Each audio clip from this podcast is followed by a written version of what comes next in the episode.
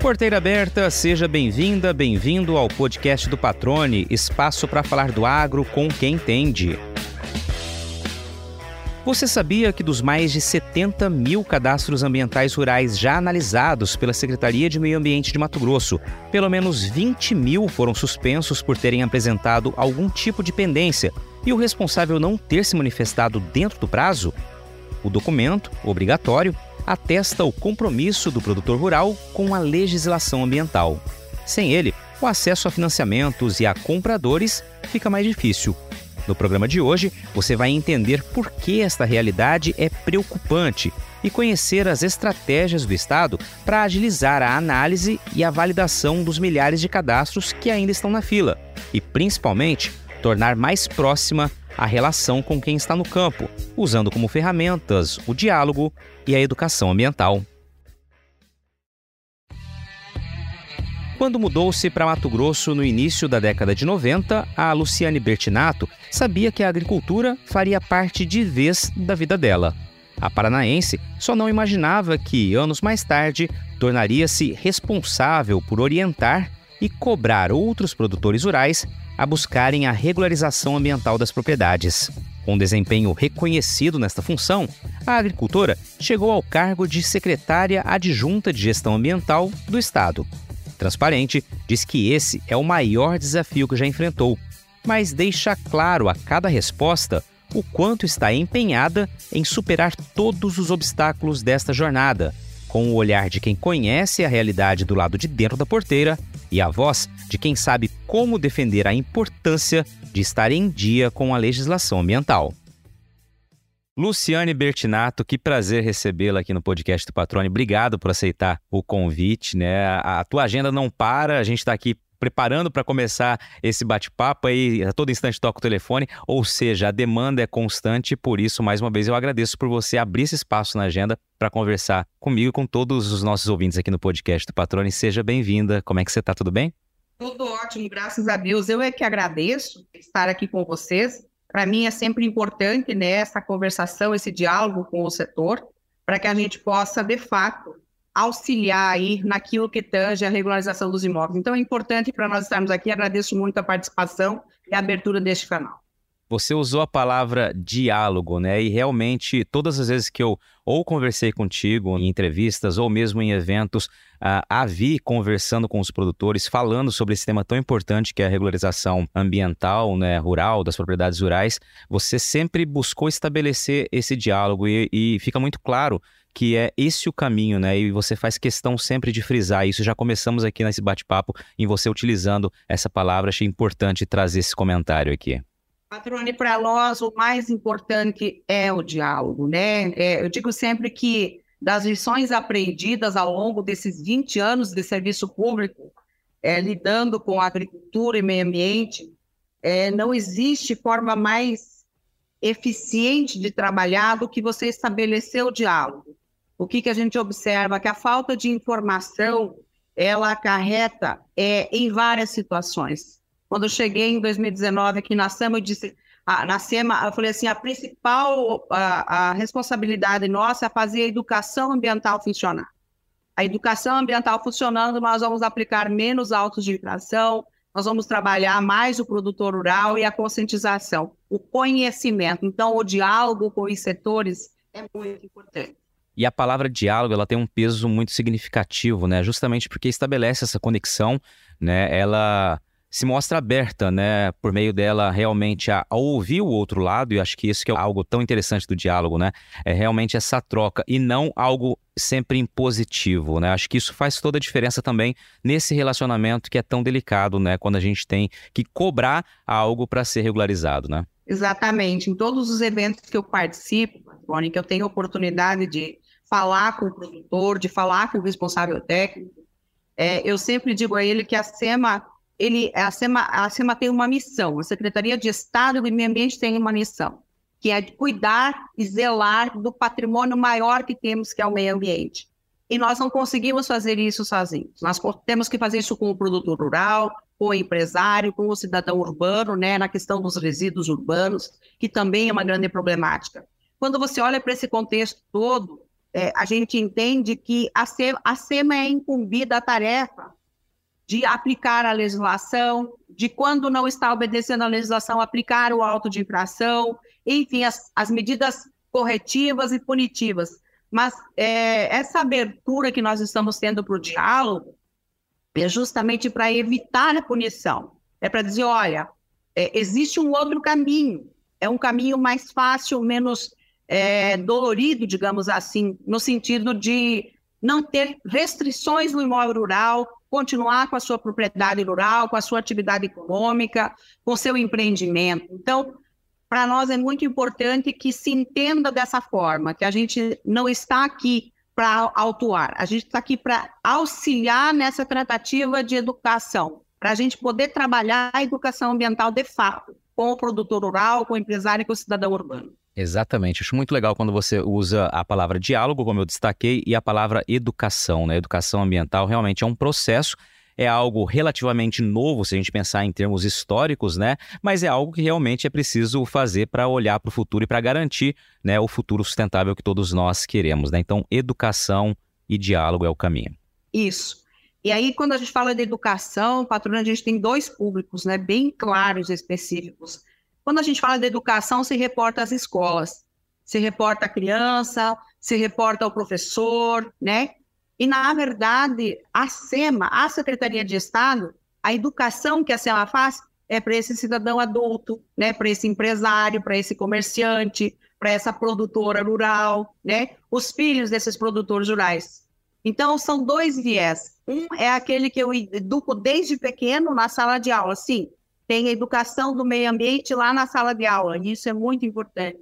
Mas tem a parte educativa daquele cidadão é, que hoje tem na sua mão a responsabilidade de cuidar dos recursos naturais. Então, se confunde muito educação olhando para a criança, olhando para a escola. E, na verdade, o que a SEMA faz, sim, uma parceria com as escolas, sempre que solicitado. Mas a gente não entra dentro da escola, a gente entra como um coadjuvante no processo que tem de educação. Lá eles têm a regra deles. O nosso trabalho maior é aqui fora com o cidadão urbano e rural. Exatamente. Aí, claro, é um universo muito mais desafiador, né? Por isso que é preciso realmente ficar reforçando né, esse contato mais próximo e todas as iniciativas que você já, já tem feito. Agora, Luciane, a gente tem aqui né, esse início de bate-papo. Normalmente eu gosto de ouvir um pouco mais da história do nosso convidado aqui, ou nossa convidada, né? E eu queria agora deixar esse espaço para que você conte um pouquinho né, das suas origens, como você chegou aqui a Mato Grosso. Aliás, você também é produtora rural, né? Isso é muito legal também. Sempre você gosta de destacar, ou seja, fala a linguagem de fato do campo, entende o que está acontecendo, o que se passa do outro lado, né, do lado de dentro da porteira. Mas vamos entender um pouquinho da tua trajetória até aqui. Eu sou uma cidadã paranaense, né? Lá de Toledo. Eu trabalhava numa boutique, só de roupas finas. Meu pai era caminhoneiro, eu morei, né, na cidade. E aí meu pai nos deu, né, até conseguir dar o estudo e tal, depois agora vocês se viram. E eu me casei muito jovem, com 19 anos, e fui morar na roça lá no interior de Toledo. Então, quando eu cheguei na, na roça, eu tinha que tirar leite. E eu não sabia tirar leite. E eu tinha uma unha comprida, fui lá, cortei a unha, fui para aprender a tirar leite. E a partir dali, eu comecei a ter o contato com a atividade rural, né? Ajudava a plantar soja, carpir milho, que no sul a gente carpia, né? No meio do, do, do milharal. Eu vim para cá no Mato Grosso pela primeira vez em 1989. Foi quando eu vim conhecer a fazenda que tínhamos a família aqui, né? Era uma, um grupo familiar. E lá em 1979 eu, eu, tive uma experiência bastante impactante na minha vida, né? Porque é, cidade de Toledo, uma cidade grande, com todo o desenvolvimento, tecnologia. E aí a gente veio aqui para o meio do mato, Lucas do Rio Verde, né? Lá no interior de Lucas do Rio Verde, uma uma vila chamada Groslândia, que era uma, uma comunidade que estava começando lá, né, na época. Isso em 89. Em 1993, eu vim morar no Mato Grosso. Né? A gente foi morar lá. Meu primeiro vizinho, o patrão, tinha 11 quilômetros, né? Tanto de um lado, 12 quilômetros do outro. Então, assim, quando chegava a noitinha, é que a gente tinha noção da onde a gente estava, no meio do mato, com essa distância toda né, e com falta, inclusive, de comunicação à época, telefone distante, não tínhamos a tecnologia que temos hoje, e as, as dificuldades eram muitas. mas nós nunca, nunca fraquejamos, digamos assim, nas dificuldades, né? Então, assim, eu fui badequeira de plantadeira, é, eu ajudei a catar raiz, né? Ajudamos a desbravar esse Mato Grosso na década de 90, tá? E, e foram anos muito importantes na minha vida, porque isso me deu a base para hoje poder falar com o produtor num nível de conhecimento de quem conhece o campo, de quem sabe como é lá, de como as coisas acontecem lá no dia a dia. E que, na época, a falta de informação que tínhamos era muito maior do que tem hoje. Hoje nós temos na palma da mão um telefone que nos dá todas as informações, né? Então, é, esse trabalho todo lá na propriedade né, nos deu uma base muito importante para valorizar a terra, valorizar o patrimônio e principalmente olhar para aquilo que seria das futuras gerações, que é o cuidado com a natureza e tudo mais. Então, nós sempre tivemos essa cultura na nossa propriedade, né? A reserva legal nossa está na propriedade, não temos passivo de beira de rio, a gente tem isso tudo muito cuidado. Que se eu soubesse que estaria na função que eu estou hoje de cuidar disso, né? Em 2000, eu fui candidata a vereadora em Lucas do Rio Verde. E aí pleitei esse cargo, não me elegi, né? Mas assumi depois, por conjunturas políticas, assumi como vereadora. Em 2003, o então prefeito Otaviano me chamou para a Secretaria de Agricultura e Meio Ambiente lá. E foi um dos maiores desafios da minha vida, né? Porque estar no serviço público não é fácil. 2005 eu permaneci com o senhor Marino Franz, né? E em 2005, o Lucas Rio Verde começava por um grande processo de transformação da economia. Vocês devem lembrar aí do movimento do Grito do Ipiranga, né? De que nós, que a agricultura quebrou a época por conta da questão da valorização do dólar, as dívidas em dólar. O pessoal já tinha vendido o produto, já não conseguia mais pagar essa conta, e nós fomos uns que quebramos a época, né? Então, foram anos depois para recuperar isso. Mas, como servidora pública, eu participei do processo de transformação que era o quê? Agregar valor ao produto primário e conseguir fazer com que isso pudesse transformar a economia de Lucas. Mas automaticamente, esse produto que estaríamos transformando através da produção de frangos, suínos, né, biodiesel, fábrica de ração, tudo isso para atender os mercados internacionais. E à época, o prefeito Marino Franz, né, muito inteligentemente, disse: olha, se a gente não observar as leis nós não vamos conseguir atender o mercado. Ele fez uma viagem para a Alemanha e lá ele voltou impressionado com o nível de exigência do mercado lá fora para que a gente aplicasse as leis do nosso país, né? Isso eu sempre deixei muito claro, porque o produtor diz, vem os caras de fora querer dar ordem aqui. Não, ele diz assim, olha, você tem uma lei no seu país, para eu comprar teu produto, você tem que aplicar a sua lei. Você tem que executar a lei do seu, da sua propriedade. Seja ela na questão trabalhista, seja ela na utilização de agrotóxicos de forma correta, seja ela na questão ambiental de área de reserva legal e área de preservação permanente do imóvel. E o prefeito voltou e falou assim, Luciano, nós temos uma missão. Nós temos que aplicar o Código Florestal nas propriedades rurais, nós temos que olhar como é que está a questão do defensivo agrícola, como que está o cuidado com, com o trabalhador rural. E aí, à época, a gente disse, olha, vamos, vamos trabalhar num projeto aí para fazer isso. E surgiu o projeto Lucas do Rio Verde Legal, assinamos esse termo de cooperação lá em, em 2006, 8 de dezembro de 2006, em que o próprio Ministério Público fazia parte, a Secretaria de Estado fazia parte. Fomos muito criticados à época, Patrone, porque assim, como é que vocês estão trazendo a SEMA para dentro do município ou o Ministério Público para dentro dessa discussão? Eu faço esse breve relato porque eu digo que isso foi a base para tudo que nós estamos discutindo hoje, certo? Por quê? Nós entendemos que não, há, não tem como eu, eu separar isso. É, faz parte da conjuntura, seja do processo fiscalizatório, seja do processo de regularização. Qual foi a diferença? Que o município resolveu assumir essa, essa discussão junto com, com os setores e com o produtor rural. Então, nós tivemos muito apoio, e aí o que, que acontece? Foi uma, um dos passos mais importantes no processo, inclusive assim, do meu crescimento profissional, né, do que era de fato a minha função como secretária de Agricultura e Meio Ambiente, num município daquele tamanho, não é grande, perto de Sorriso, de outros municípios ele é pequeno, uma área de produção limitada, ele não tinha mais como crescer, mas querendo estabelecer uma produção alternativa de agregação de valor e outra alternativa diversificar a propriedade, né, em vez de soja e milho, só botar lá suínos, aves, é, e também a verticalização da economia do município, produto in natura para produto industrializado e assim sucessivamente. Então, foram as duas coisas. diversificação e verticalização da economia. E nesse sentido, é, a primeira coisa que nós temos foi o diagnóstico, para entender o que estava acontecendo naquela região. E Lucas Ouro Verde, de pronto, quando terminamos o diagnóstico, juntamente com uma ONG, né, porque a época, Nature Conservance, a gente teve uma noção do tamanho do problema que nós tínhamos, tá? E vimos que era naquela época, 2007, 2008, impossível de cumprir o Código Florestal Brasileiro. Por quê? Porque nós já tínhamos aberto muita área do município, como foi na região e como é no estado de Mato Grosso como um todo. E o Código de 1965, aplicado àquela época, a gente teria que deixar de produzir numa área muito grande em Lucas do Viver. Isso seria um impacto imenso nas nossas propriedades, na economia do município. E na questão ambiental, começar a plantar mudas numa área que eu tinha um impacto já de agrotóxico, de revolvimento do solo com a produção de agricultura e tudo mais, eu teria um custo muito alto de recuperação de áreas e que isso não iria voltar a ser o que era. Então, o que, que a gente começou a dizer? Olha, a gente acha que devemos projetar para a gente recuperar, não é recuperar, mas a gente preservar onde ainda não foi desmatado áreas intactas, né? A gente quer compensar o nosso passivo em outro local.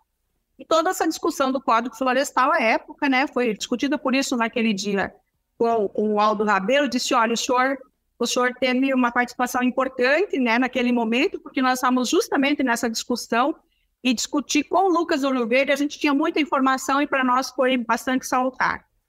Então, esse, essa situação toda, quando a gente faz esse diagnóstico, aí a, a primeira lição da educação ambiental. Quando nós fizemos um evento em 2008, dia 13 de junho de 2008, e a gente levou lá mais de 400 produtores rurais para uma reunião, e nessa reunião estava Ministério Público, IBAMA, Ministério do Meio Ambiente, SEMA, todos os órgãos aí, né, participantes do processo, e nós entregamos para cada produtor rural uma pastinha lacrada com o nome dele, só ele podia receber, e nessa pastinha estava lá o diagnóstico da propriedade dele, né? A imagem de satélite com a área de preservação permanente, a área degradada que ele tinha que recuperar e o passivo que ele tinha de reserva legal. Um processo anterior a chegar nessa pastinha foi atender esse produtor lá na Secretaria Municipal. A gente fez o balcão de atendimento para o produtor rural e nós mostramos para ele um por um, né? A gente marcava horário, agenda para que ele viesse lá. E um por um a gente atendeu ele e disse assim: essa aqui é a sua propriedade, veja aqui na imagem do satélite, confere que é isso. Esse curso d'água é realmente aqui, tem uma nascente.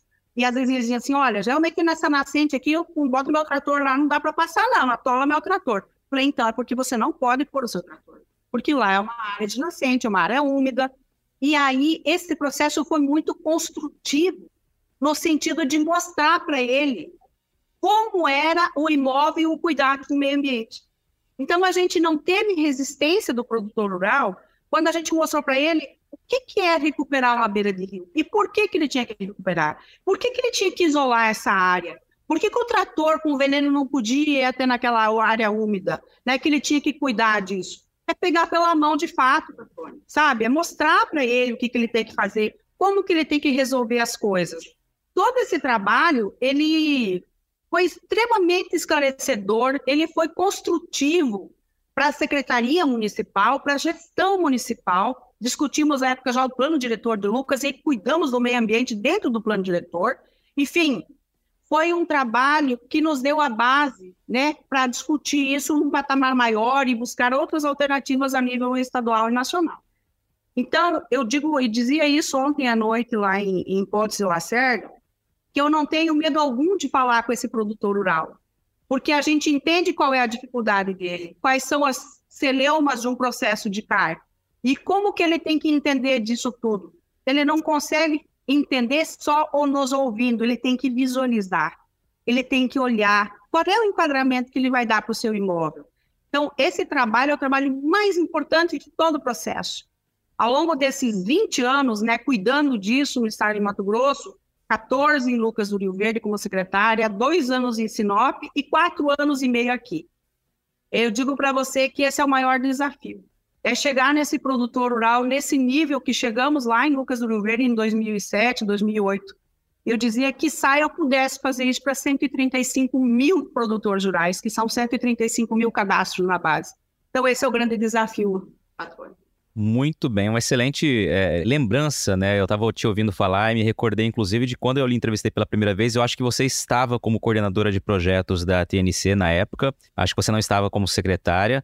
E é muito legal você relembrar a história e como foi um case de sucesso, né? O, o, projeto desenvolvido lá em Lucas do Rio Verde, que vai completar logo, logo 20 anos, né? Pelas contas que você disse aí, de 2006 para cá.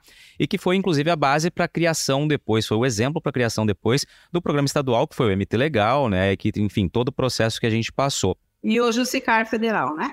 Exatamente. Só fazer um, um, uma trazer uma informação adicional aqui para quem está nos ouvindo. Você citou o Aldo Rebelo, né? Ex-ministro, né? Foi o relator do Código Florestal, esteve conosco na abertura da Acricorte, foi realizado agora no mês de maio pela Acrimate, né? um excelente evento e que logo na abertura, além da palestra do Aldo Rebelo, a gente teve a contribuição da Luciane também, é, falando um pouquinho sobre esse tema que ela domina tanto, que fala com tanta paixão.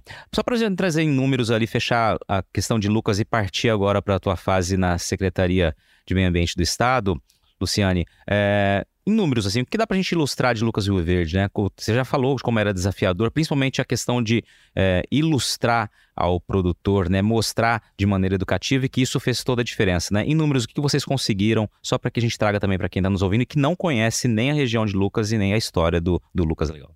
Bom, eu sempre falo que quando você não tem conhecimento, você não sabe para que lado que você vai. A partir do momento que a gente tomou conhecimento do passivo de Lucas né?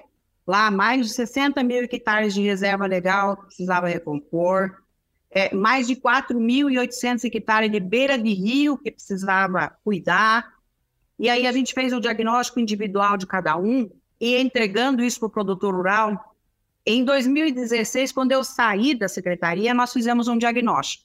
Nós fomos dizer, vamos ver como é que está isso hoje. E aí a TNC nos ajudou novamente.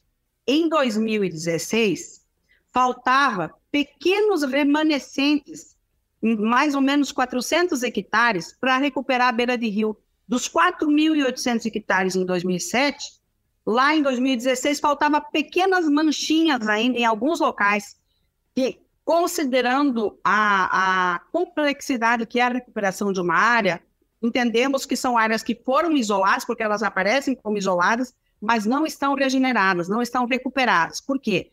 Porque tem formiga, porque tem o mato, porque morreu a muda. É difícil isso. É muito difícil você recuperar uma beira de rio. Então, hoje, com relação à área de preservação permanente, e isso já se passaram, então, mais seis anos, né? Depois que eu saí de lá, e agora 22, sete anos, acreditamos que a gente já tem isso praticamente zerado. Vamos rever o projeto de Lucas agora, estamos finalizando esse acordo com o município lá de Lucas.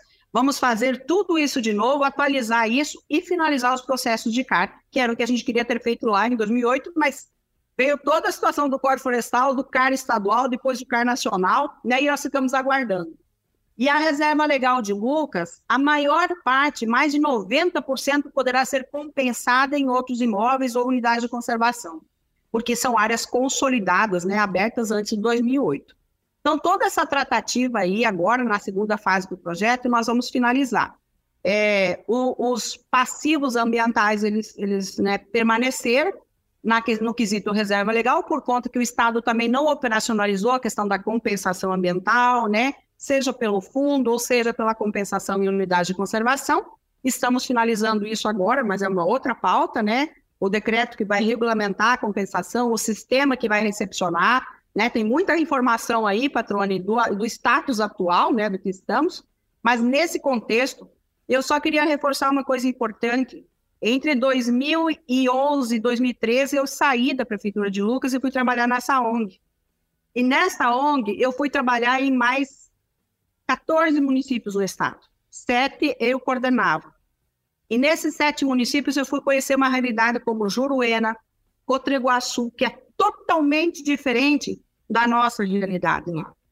E hoje, sentado aqui nessa cadeira, eu digo para você que esse é o maior desafio, a recuperação de áreas de preservação permanente em pecuária, em pequenas propriedades, onde você tem uma hidrografia imensa, num imóvel de 10 hectares você tem 5, 6 rios, você tem que isolar essas áreas, como você faz? Então, assim, tem muita coisa pela frente aí, nesse contexto do que a gente viu lá atrás. Excelente. E aí, quando você fala né, dessas realidades de outros municípios, a gente sempre é importante também é, relembrar e comentar né, da complexidade que é o Estado. Né? A gente tem um Estado com três biomas, ou seja, são três exigências diferentes no que diz respeito ao cumprimento do Código Florestal, e ainda existem, além das diferenças de biomas, as diferenças de realidades de municípios e de propriedades rurais, de perfis, enfim.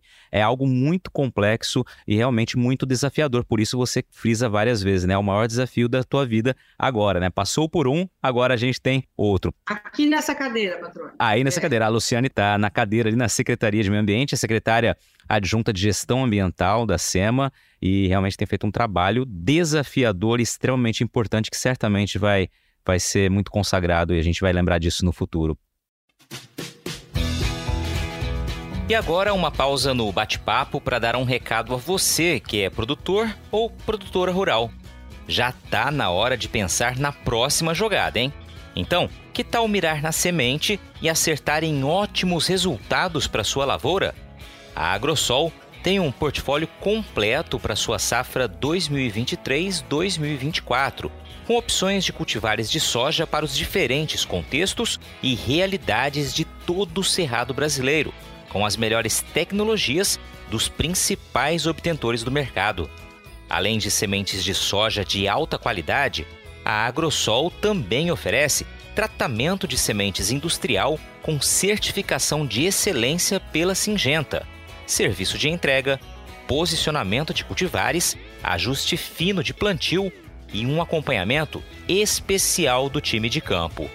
Para saber mais, é só acompanhar as redes sociais da Agrosol e acessar o portfólio 2023-2024 pelo site www www.agrosolsementes.com.br. Lembre-se sempre que uma safra inteligente começa com estratégia. Agrosol Sementes, germinando o futuro. Luciane, vamos lá, vamos falar um pouquinho desses números então aqui de Mato Grosso, né? Você falou 135 mil cadastros, né, imóveis na base. Vamos trazer esses números aqui para que nossa, nosso público também consiga visualizar isso, a nossa realidade, né? Quantos imóveis nós temos rurais, quantos cadastros ambientais rurais nós temos, como é que está isso hoje? Hoje no estado de Mato Grosso, nós já temos na, na nossa base da área cadastrável do estado, né, mais de 78% da área cadastrável no CAR tirando aí unidade de conservação, terras indígenas, né, áreas urbanas e tudo mais. Contando isso, a gente tem mais de 79% já de proprietários que fizeram o CAR. Isso significa aproximadamente 135 a 136 mil cadastros, porque esse número ele vai crescendo todos os dias. Desses 130, quase 136 mil cadastros, o estado de Mato Grosso, de 2019 para cá, quando nós iniciamos em 2019, tinha 10 pessoas trabalhando no cadastro ambiental rural e é, analisava em torno de 200 CAR por mês, 150, validava um, nenhum por mês.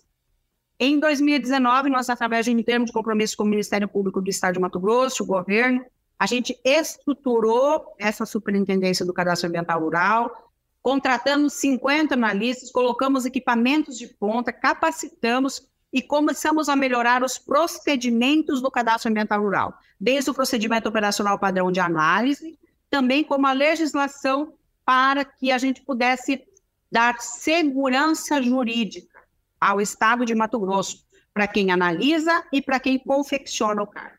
Essa é a parte mais importante de todo o processo, já vista as operações que nós tivemos aqui, os questionamentos com relação a posicionamentos técnicos, né? Seja do analista no momento de visão dele da análise do carne, seja do responsável técnico lá de fora que ele entende que é diferente do posicionamento da SEMA. E eu sempre digo que isso são divergências técnicas e não são informações falsas no sistema, são divergências entre profissionais. As, as que a gente constata que são informações falsas, né, tendenciosas, a gente encaminha para a delegacia de ambiente, para conhecimento e providências mas na sua maioria são divergências técnicas entre pessoas do mesmo nível, um do lado de cá do balcão e outro do lado de lá.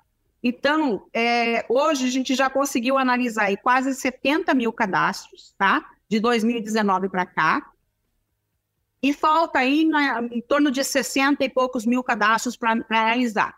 Temos como meta de governo agora, até 2024, final de 2024, analisar o restante desses 60 e poucos mil cadastros. Qual é a problemática hoje? Eu analisando e dando volume na análise de cadastros, esse cadastro dentro do sistema, no momento em que eu analisei ele e gerou pendências, ele tem 90 dias para me responder essa pendência. Está no sistema automático. Então, esse responsável técnico recepciona esse processo, né, naquele endereço que ele colocou lá no cadastro. O que, que é importante aqui, patrone? Que eu sei que esse, esse material vosso vai chegar em todos os anais aí dos sindicatos, vai ter acesso ao produtor rural. Então, o cadastro do produtor rural aqui dentro do SINCAR é muito importante. Por quê? Ele tem que estar atualizado, o cadastro do responsável técnico tem que estar atualizado com o telefone, com o e-mail, com as informações ali. Por quê? À medida em que eu vou analisando aqui, essa informação vai para aquilo que está no cadastro. Se esse e-mail não é mais, se esse telefone não é mais, essa informação fica ali é, é, sobrestada até que alguém se manifeste no processo. O detalhe é que em 90 dias ele tem que se manifestar. Se ele não se manifestar, automaticamente no sistema suspende esse cadastro suspender o cadastro é uma situação muito séria. Por quê? Porque hoje, tanto instituição financeira quanto empresas que compram, comercializam o seu produto, elas consultam esse cadastro, elas puxam essa informação, elas têm acesso a todas as bases, né? Dos embargos, das autuações, das suspensões, tudo que está no seu CPF, isso está disponível. Então, se você está com um cadastro suspenso, você tem um auto de infração, um embargo, você vai ter dificuldade de fazer a negociação do seu produto, de financiar a sua atividade econômica, de liberar o financiamento, né? Automaticamente a sua APS também é suspensa, né? Cancelada, suspensa quando você suspende o CAR. Então, esse é o meu desafio agora, é de dizer, olha, dos quase 70 mil cadastros que eu analisei, eu tenho mais de 20 mil cadastros suspensos por não cumprir pendência. Ou seja, esse responsável técnico, qual é o diagnóstico que eu faço como quem está olhando lá fora como produtora rural? Eu contratei um profissional para confeccionar o carro. Coloquei na base da SEMA e perdi o contato com esse profissional. Eu só contratei ele para fazer o CAR. Eu não contratei ele para finalizar. Isso, eu digo para você que mais de 60% a 70% dos proprietários rurais contratou para fazer o CAR, para colocar o meu CAR na base que era uma obrigação. Então, esse responsável técnico também tem que ser responsável ao ponto de dizer, olha, está o meu nome lá, eu que tenho a senha de acesso daquele CAR, e eu tenho que observar que se houver qualquer coisa lá, eu tenho que comunicar ao produtor. Fizemos um novo contrato, vamos alinhar como é que vai ser para eu poder finalizar esse contrato, o que, que ficou acordado lá atrás quando eu fui contratado. Esse é o jogo limpo que tem que ter. Essa é a informação que o proprietário tem que olhar para sua propriedade. Então, o alerta que eu faço é isso. O que, que você acordou com esse responsável técnico? Que ele só faria o seu CAR, que ele daria continuidade na análise, que ele ficaria atento às informações que serão geradas ali, né? Por quê? Muitas vezes a falta de conhecimento é o que gera todo esse transtorno. Alguns proprietários, e olha, pasmem, você indo para o campo, conversando, ele acha que ele fez o cadastro, tá tudo certo. Certo? Ele fez o cadastro, ele é isso aí, eu não tenho mais nada para fazer. Não, na verdade, o cadastro seu vai ser analisado e verificado se as informações que foram colocadas ali dentro do seu processo, elas contemplam o que o Código Florestal diz sobre o seu imóvel, no bioma que você está, se é cerrado, se é floresta, se você está em área de, de conflito, de transição, se você está na área do Pantanal é outro enquadramento, em áreas úmidas é outro enquadramento entendeu? Então, hoje, na verdade, todo o processo, é, patrona, é importante dizer que se o produtor não tem conhecimento, esse responsável técnico precisa estar atento, porque ele vai ter que combinar com o produtor como que nós vamos finalizar o processo. Né? No primeiro momento ele fez, mas agora o senhor quer que eu continue ou o senhor vai contratar outro profissional para finalizar? É burocrático, é oneroso, né? Mas é importante que seja feito o mais rápido possível para que eu possa, então, tirar esses 20 mil que estão suspensos e poder liberar a vida desse produtor rural. É uma realidade que realmente você faz sempre esse alerta, né? Já tivemos oportunidades de ouvi-la falando sobre isso, né, da importância do produtor ter o nome dele ali no cadastro, o contato dele justamente para poder agilizar essa resolução de pendências aí, né, caso sejam encontradas inconsistências. Agora, eh, secretária, o que, que você mais ouve de crítica dos produtores rurais aí, né, de outros produtores, quando o assunto envolve, né, o cadastro ambiental rural, né, e as ações da secretaria que estão sob seu guarda-chuva? Sua pergunta é muito importante porque nas visitas que eu tenho feito e nos atendimentos que eu, que eu faço aqui, a primeira informação que se tem, Patrone, é de que a SEMA é a culpada. A SEMA é o órgão que veio para ferrar com a minha vida. É, é, existe um preconceito com relação à Secretaria de Estado e Meio Ambiente é, com relação a isso. Sim, infelizmente ela tem que fazer né, o seu papel de fiscalizadora, de gestora dos recursos naturais do Estado de Mato Grosso, de, de ter todo esse cuidado com relação a isso. Porém, esse proprietário rural, ele, ele entende que esta ação, ela é uma, uma tentativa sempre da SEMA sair autuando, multando, que é esse o objetivo da SEMA, e não é. A SEMA acaba fazendo isso porque eu não tenho uma regularização nas propriedades. A SEMA acaba tendo que fazer uma autuação porque ele abriu sem autorização, né? E hoje nós estamos mostrando que as autorizações de desmate saem muito rápida. Ele precisa finalizar o CARP e validar o PF, o Projeto de Exploração Florestal. A gente trabalha muito junto com a Secretaria de Junta de Licenciamento Ambiental. Então, quando a gente começa a mostrar isso tudo, o grande desafio é mostrar para o produtor que a SEMA não é a inimiga, que a SEMA não é a, a, a, a que pensa somente em auto de infração, muito pelo contrário. Com a estrutura toda que montou, a SEMA quer sua, ser sua parceira. Mas você tem que ouvir o que nós estamos dizendo. Olha, não faça desmate sem autorização. Se você tem um imóvel e você tem direito de abertura de área, patrone, olha o que eu vou dizer. Se você tem um imóvel de, vamos lá, 100 hectares, você está em área de floresta, você pode abrir 20. Você entrou com o projeto de exploração de 20 e o cara está certinho, você vai ter autorização. Você não vai se incomodar com multa, com nada. Você vai ter autorização porque vai estar tá na base lá. Na hora que o sistema detectar que tem um desmatamento, ele vai puxar se tem licença ou não tem. Ponto. Se tem licença, ignora. Se não tem, vai para autuação. O detalhe é que esse produtor, muitas vezes, ele não se conforme que ele pode abrir só 20%. Ele quer abrir mais que 20% na área dele de 80, de 100 hectares. Mas daí não é uma coisa que a SEMA vai deliberar, sim a Câmara Federal, o Congresso Nacional, através da mudança do Código Florestal, se isso houver. Neste momento é o que nós temos. O produtor tem dificuldade em entender que ele foi lá e disse, olha, é, é, em 2007, 2008, quando começou a discussão do Código Florestal, é, falaram-se desse marco regulatório. O código foi aplicado em 2012. Ele, ele foi homologado, publicado, mas ele trouxe uma data retroativa. Ó, se você desmatou até 2008, a sua reserva legal, você vai poder compensar. Se você desmatou depois de 2008, os 80% que você deveria ter deixado em área de floresta e 35% encerrado, você vai replantar na propriedade. Ele é muito claro com relação a isso. Só que essa falta de informação, essa divergência da legislação, não lhe blinda de você ter penalizações se você infringir a legislação. Então, hoje, a maior dificuldade, primeiro, é entender que é um Código Florestal Brasileiro, não é uma regra imposta pelo Estado de Mato Grosso. Segundo, que o Estado de Mato Grosso tem a obrigação de, identificando desmates ilegais sem autorização, fazer a autuação e fazer o procedimento que a obrigação dele é olhar para o seu imóvel na parte ambiental como ele olha na parte de produção. Ele precisa ter esse cuidado, porque o Código Florestal, mesmo de 1965, ele dizia: você tem que ter a reserva legal na propriedade.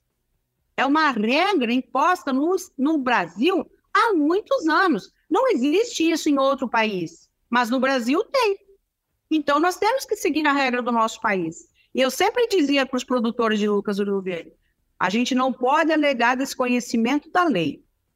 Nós erramos, nós infringimos a legislação e precisamos corrigir. Por isso a gente conseguiu lá o programa de regularização no MT Legal, que o proprietário que viesse voluntariamente não seria autuado pelo passivo desde que ele recuperasse. Então, assim, algumas tratativas nós fizemos. Aí vem o Código Florestal dando novamente um benefício, o produtor vem se regularizar, deu um prazo para ele, né?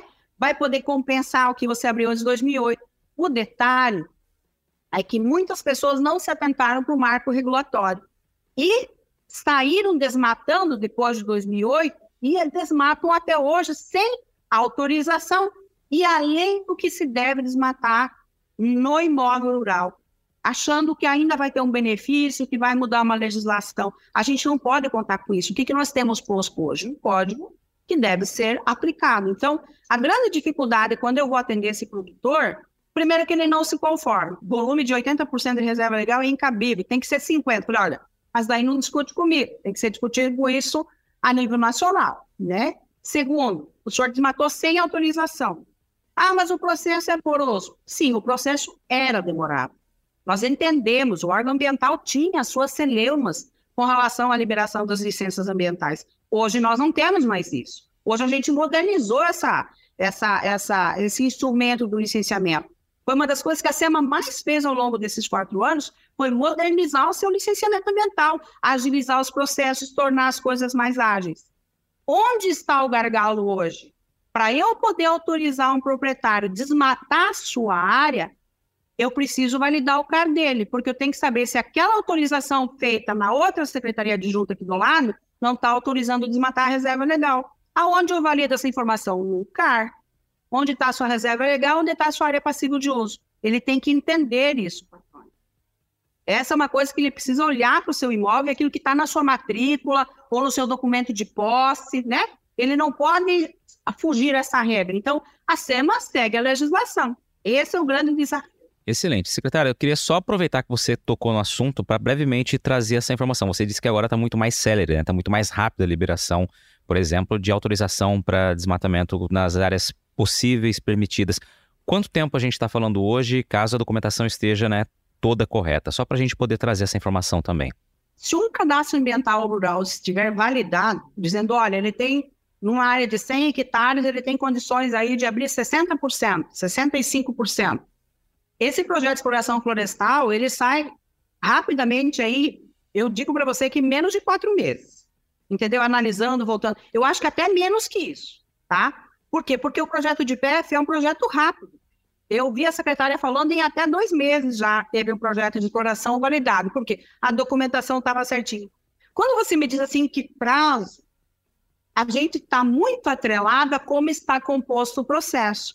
Ele obedeceu o termo de referência, ele protocolou todos os documentos lá dentro, tá, tá tudo certinho, tem a RT dele, tem o levantamento que ele tem que fazer no imóvel, tá ok. Essa é a situação, entendeu? Esse é o grande desafio nosso, que o produtor precisa acompanhar, porque esse responsável técnico coloca isso no processo. Então, essas indas e vindas, elas atrapalham o prazo para a liberação de uma licença. Então, se o responsável técnico conseguiu atender o termo de referência de um projeto de exploração florestal para essa área de 100 hectares, fez tudo certinho, carta validada, licença emitida rapidamente. O detalhe é, eu protocolo o processo, faltando isso, faltando aquilo, faltando aquilo outro. E assim, eu gostaria de dizer assim, ó, não são todos os profissionais, mas tem alguns profissionais que deixam a desejar nesse contexto. E aí esse produtor fica dependendo disso, dessas idas e vindas de processo. E o que, que tem que entender? Ao momento em que eu, SEMA, peguei um processo para analisar, se ele está tudo ok, eu fiz o serviço numa vez só. O detalhe é quando eu tenho que voltar inúmeras vezes no mesmo processo. Isso acontece no CAR. Eu gerei uma informação, te dei uma pendência. A gente vem corrigindo isso com a equipe. Olha, você tem que seguir todas as abas do cara e dar todas as pendências no mesmo momento. Não pode dar uma pendência hoje, outra amanhã. Isso não. Nós temos um procedimento operacional para isso e viemos cobrando isso muito. Acontece ainda, a gente está cobrando da equipe. Quando o, responsável responder lá de fora, ele já tem que responder todas essas abas com aquilo que está sendo solicitado, né?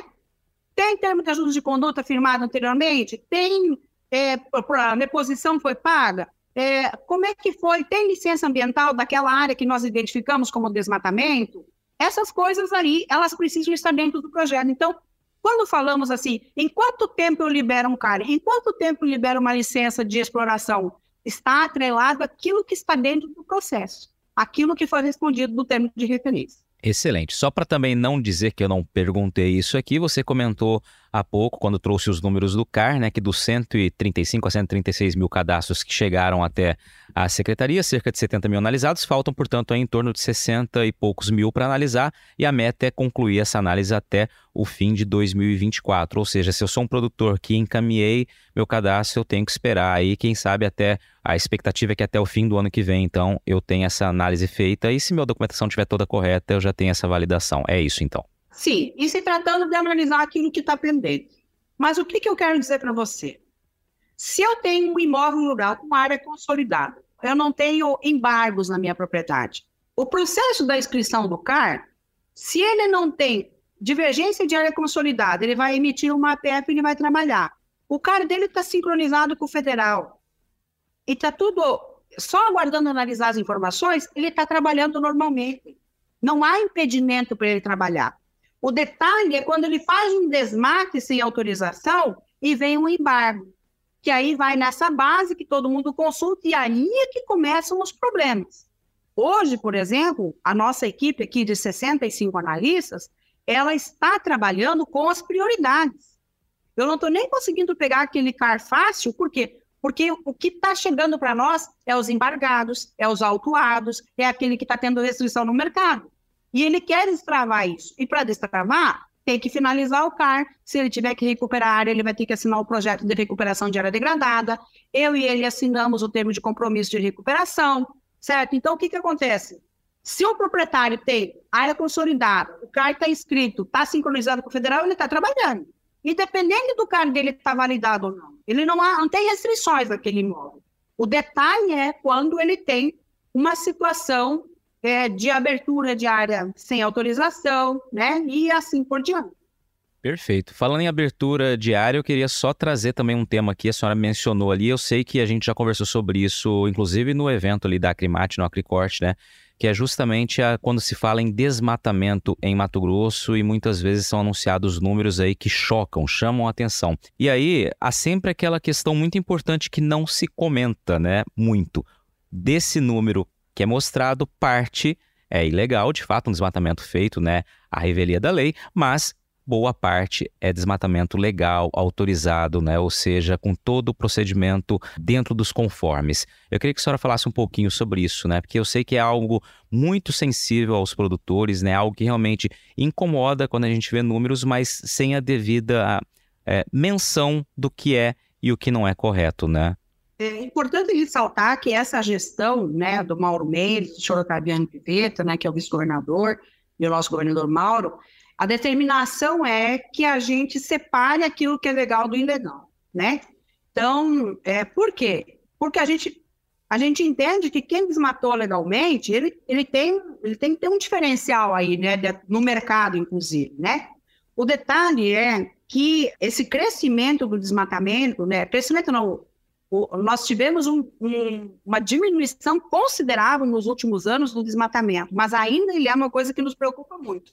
A criação da nossa central aqui né, de combate ao desmatamento, nosso comitê gestor aqui, que é liderado, inclusive, pelo governador, pela Casa Civil, né, com todas as entidades, Secretaria de Segurança Pública, Ministério Público Estadual Federal, Polícia Federal, até o Exército Brasileiro, quando necessário, é para que a gente possa dizer, olha, não desmatem ilegalmente, vamos fazer licença, porque o desmate ilegal não será tolerado no estado de Mato Grosso, porque é isso que mancha o estado, né? Desmate e desmate.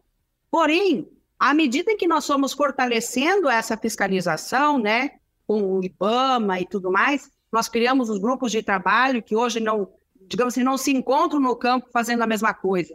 É dividido as tarefas e cada um vai para um canto procurando é, preencher o estado de Mato Grosso como um todo nas regiões, principalmente que tem mais é, são mais agressivas com relação ao desmate ilegal.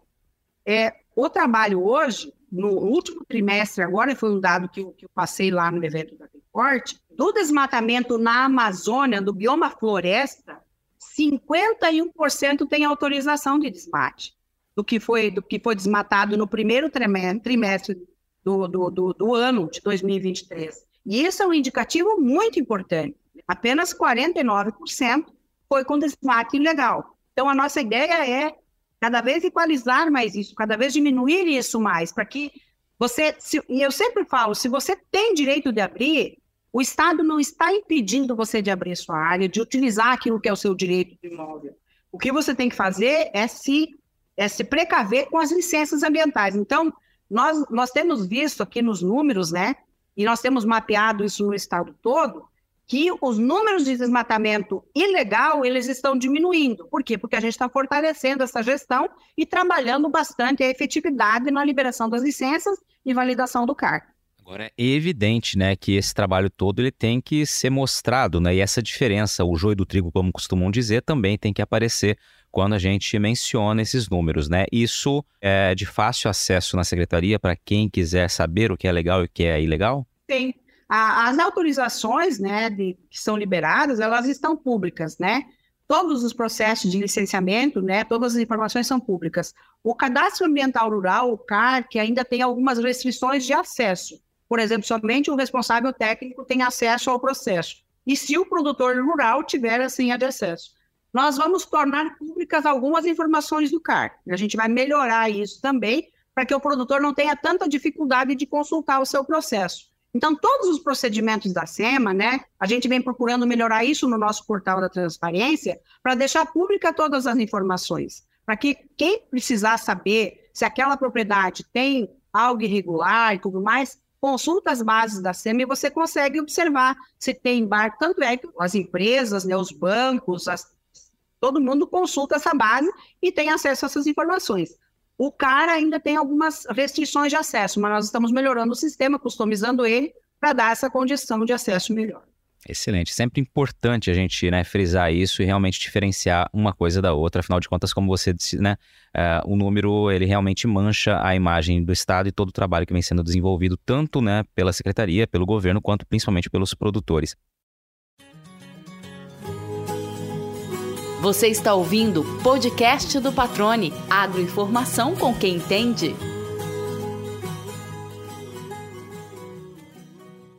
Secretária, a gente está caminhando para o fim aqui, mas eu não posso deixar de te perguntar. Você provocou ali, disse que tem novidades, né? Em breve é uma outra pauta, mas eu queria ouvir pelo menos um, o que você pode dizer ainda das novidades que estão vindo por aí. Então, a, a secretaria já está fazendo os testes no sistema Sincar Assentamento, tá?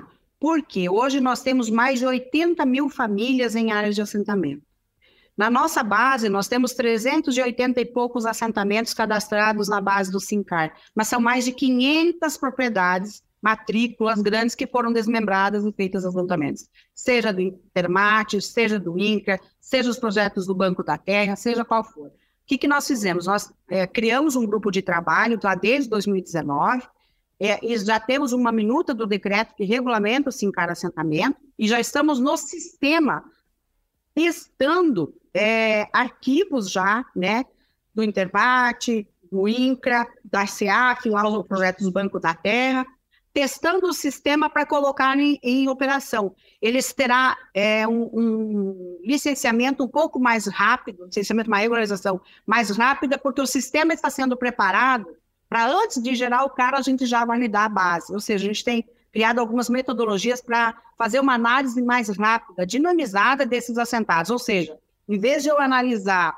é, 80 mil imóveis, eu vou analisar 500 matrículas, digamos assim. Eu vou analisar a matrícula total, vou validar a base, né, com hidrografia, uso do solo, vegetação remanescente, aonde está a reserva legal dessa propriedade, que é o assentamento, o projeto do assentamento. Depois eu jogo a malha dividindo isso de um cara individual, já com essa base validada, ou seja, eu já, já analisei a propriedade maior, eu só valido individualmente com as informações que o INCRA ou o Intermat vão nos enviar. Então, é uma metodologia diferente, nós já mostramos isso para o Serviço Florestal Brasileiro, para o INCRA, e as tratativas estão muito aceleradas para que em breve a gente lance o Sincar Assentamento. Outro trabalho também é o Sincar Compensação. É um dos instrumentos né, que o Código Florestal contemplou de propriedades que desmataram antes de 2008 para poder fazer a compensação. O estado de Mato Grosso tem aí 47 unidades de conservação, muitas delas não houve a regularização fundiária, ou seja, decretou comunidade de conservação e nunca foi indenizada esse produtor que está lá dentro para ele sair dessa propriedade e transformar isso de fato numa área do Estado, né, com toda a prerrogativa da unidade de conservação na qual ela foi criada.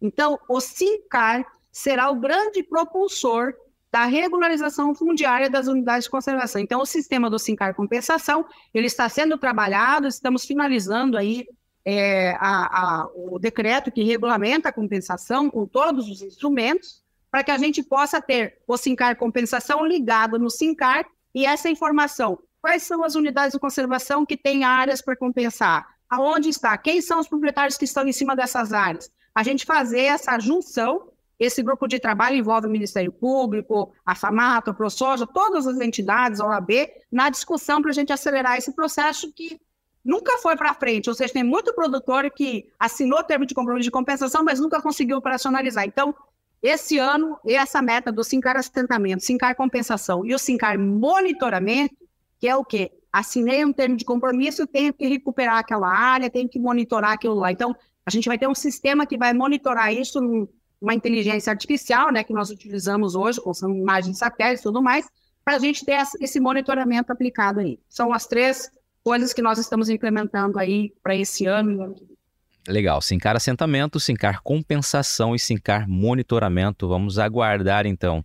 Reforçando que o Sincar assentamento, nós entendemos assim, ó, eu recebo aqui muitos, muitos assentamentos, muitos assentados com essa dificuldade de emitir, inclusive, a TF da sua propriedade. Desmatou depois de 2008, não tem área consolidada. E eu não consigo finalizar, tem mais de 22 mil processos aqui em cima de área de assentamento declarados como posse, porque ele precisa trabalhar.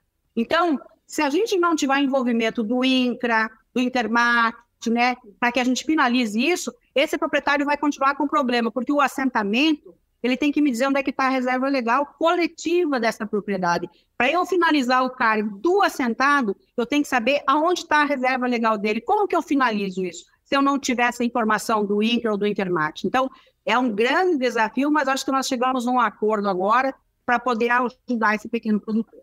Muito bom, excelente. Vamos aguardar então que em breve né, a gente possa ver em prática esse projeto que une, como você disse, né, é um trabalho muito conjunto também, né, para tentar solucionar, agilizar a vida também dos produtores que estão assentados, que enfrentam uma grande dificuldade, como você destacou. Luciane, a gente chega para o fim aqui do, do episódio e sempre eu deixo um espaço aqui para que o convidado, a convidada, né, é, me digam assim, se teve uma pergunta que você, na tua vida, ainda não lhe foi feita essa pergunta e que você gostaria de responder ou realmente trazer algum comentário adicional aqui, a gente tem esse espaço que é sempre legal também ouvir um pouco do que a nossa convidada gostaria de trazer ainda de mensagem adicional sobre qualquer tema aí que a gente é, tenha tratado. Na verdade, eu avalio tem duas coisas aí, tá, Patrone? Uma delas, e é uma coisa que a gente já discutia lá atrás, né? É, é uma pergunta e, na verdade, é uma, uma constatação, né? É, entendemos que o produtor rural do estado de Mato Grosso é um dos caras que mais conserva, é um dos caras que mais cuida do meio ambiente, né? Tem gente que discorda, mas eu, como produtora rural e que conheço o campo, eu sei que que nós temos, tem produtoras que são mais relapsos, né, e tal, mas tem aquele cara que cuida, aquele cara que, que, que faz. Hoje, na verdade, a gente não tem diferencial de pagamento para o produto que ele produz, sabendo que ele cuida da reserva legal, que ele cuida da área de preservação permanente. Essa é uma indagação que eu faço como produtora rural, né? Em que momento o meu soja, que eu cuido do meio ambiente, que eu zelo, que eu preservo, que ele está gerando oxigênio, que ele está gerando recursos naturais, água, o zero disso tudo, o meu produto vai valer mais. Né? Pagamento por serviços ambientais. Essa é uma discussão que desde 2007, quando a gente começou a trabalhar, na... aí chegou né, aqueles, é, os plantonistas, né? Dizendo, olha, a gente tem um projeto de crédito de carbono, porque a gente vai pagar o crédito de carbono, porque vocês vão ter um recurso. E até hoje a gente não consegue operacionalizar isso, de fato. É, talvez em alguns locais está operacionalizando, o que a gente precisa dar volume. A gente precisa dar envergadura para isso, né? É para quem de fato cuida, para que ele seja valorizado, porque isso é um patrimônio da humanidade. Lhe é cobrado isso. Lhe é cobrado que ele preserve, que ele cuide. Então, quando a gente fala de separar o joio do trigo, do legal do, legal do ilegal, é esse cara que cuida, que faz, que diferencial ele tem, né? Qual é o cuidado o zelo maior?